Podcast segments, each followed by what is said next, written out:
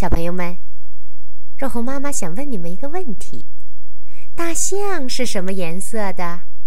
哦，所有的小朋友都知道，绝大多数的大象啊是灰色的。可是，今天若红妈妈要告诉你啊，有一只象，它的颜色可是你想象不到的。它是什么颜色的皮肤呢？竟然是五颜六色的花格子。嗯，这一只大象名字叫艾玛。那么，在它的身上会发生一些什么样的故事呢？今天开始，我们就一起来听一听花格子大象艾玛的系列故事。今天啊，我们先来读第一本《艾玛踩高跷》。一天早晨，花格子大象遇到他的一些朋友，他们看上去十分担心。哦，亲爱的艾玛，他们说，那些可怕的猎象人要来了，我们怎么能逃过这一劫呢？嗯嗯嗯，艾玛说：“让我想一想，我想我一定能想出个办法的。”艾玛爱走路想事情。于是他走了起来，他一路走一路想啊，那些猎人先要找到象的脚印，然后跟着脚印找到象。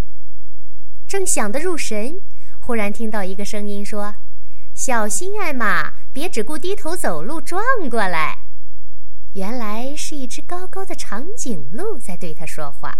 “对不起，”艾玛说，“我没抬头看到你。”不过，你正好给了我一个非常好的主意。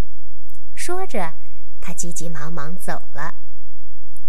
我有主意了，艾玛对他们说：“我们可以踩高跷走来走去。”现在可没工夫开玩笑，艾玛。一只象说：“猎人就要来了。”我是认真的，艾玛说：“猎人是跟着我们的脚印找到我们的，他们从来不抬头看。”也就看不见我们了。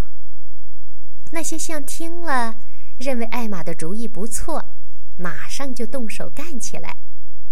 有一些象用很结实的木头做成了高跷，另一些象弄来了一根一根树干，把它们堆起来。象啊，可以像上斜坡似的上树干墩儿，到树干墩儿的顶上去踩高跷。不幸的是。艾玛太重了，他一踩上去，高跷就插进了地里。哦，不行！所有的象叹气，这个办法不行。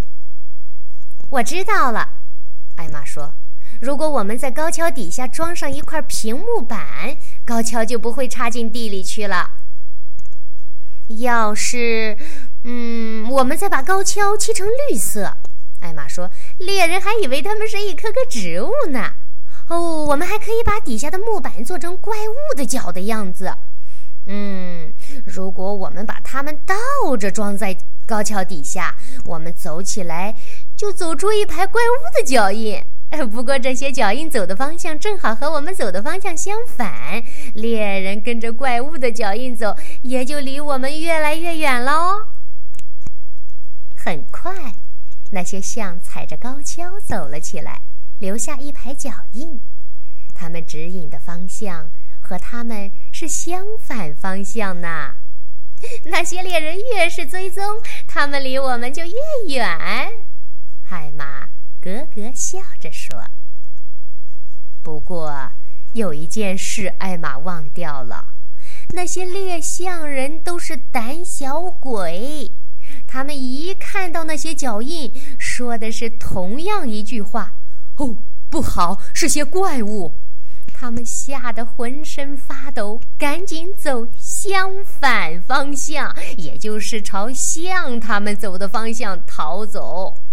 这一来呀，砰砰砰！他们只顾低着头逃命，没有看到那些高高跷，于是迎头撞到高跷上去了。高跷上的象啊，纷纷掉下来，可他们不是掉在硬硬的泥地上，而掉到那些胖墩墩、圆滚滚、软绵绵的猎人身上。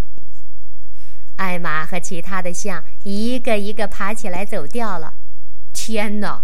哦，天哪！他们说：“那些猎人呢？他们过了好半天，才好不容易哼哼哈哈的逃走。哼，他们再也不要回来了！”艾玛万岁！所有的象欢呼：“他的好主意救了我们！现在我们再用不着这些高跷了。我们是用不着它们了。”艾玛笑着说：“不过我们可以踩高跷玩啊。”接下来，他们踩高跷玩，玩得很累很累，但是非常开心。